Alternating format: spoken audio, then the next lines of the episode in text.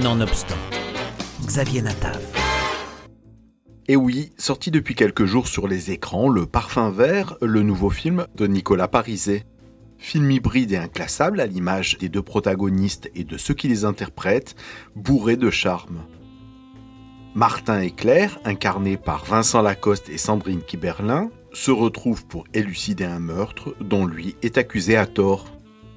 Course-poursuite à travers l'Europe dans laquelle le fascisme et l'antisémitisme menacent plus que jamais, on suit avec délice ces deux ashkénazes partageant la même inclinaison pour l'anxiété et la paranoïa.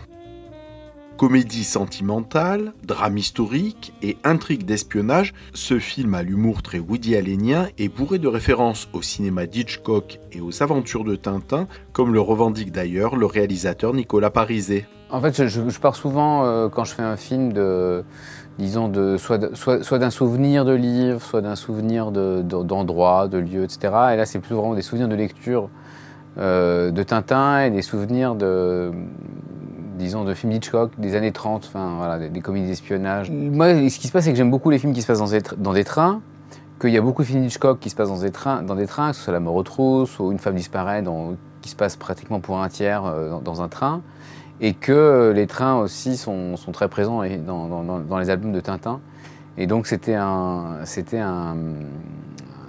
lieu, un décor qui m'inspirait énormément. Et euh, je me suis même demandé à un moment donné si tout pouvait pas se passer dans le train. Il y a certains films qui se passent vraiment euh, presque intégralement dans des trains, que ce soit Le Crime de l'Orient Express ou, des films comme ça. Et euh, bon, au bout d'un moment, je me suis dit non, j'ai aussi envie de filmer d'autres euh, décors. Mais, mais donc pour moi, le, décor du train était propre à une forme de rêverie, d'aventure.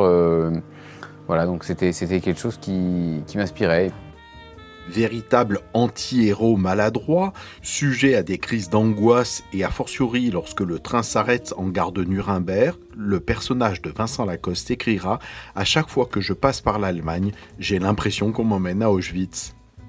Son titre, délicieusement énigmatique, ouvre les portes à une aventure de taille. Dès que Martin entend ces trois mots, alors que son ami et collègue meurt empoisonné sur la scène de la comédie française, il demeure en grand danger car ces mots cachent un complot d'une ampleur quasi mondiale contre les juifs. Le Parfum Vert euh, est une comédie d'espionnage, vraiment avec deux aspects, un aspect euh, comédie, divertissement, euh, avec un rythme un peu haletant, etc. Et puis une partie espionnage, peut-être plus noire, plus, plus inquiète. Donc voilà, c'était tout un, tout un équilibre à trouver entre, entre, entre, ces deux, deux pôles-là, le, le côté comédie et le côté espionnage, film d'aventure. Que vous a dit Vladimir Mstislavitch sur scène avant de mourir Il m'a dit qu'on l'avait assassiné. Il a dit aussi le parfum vert.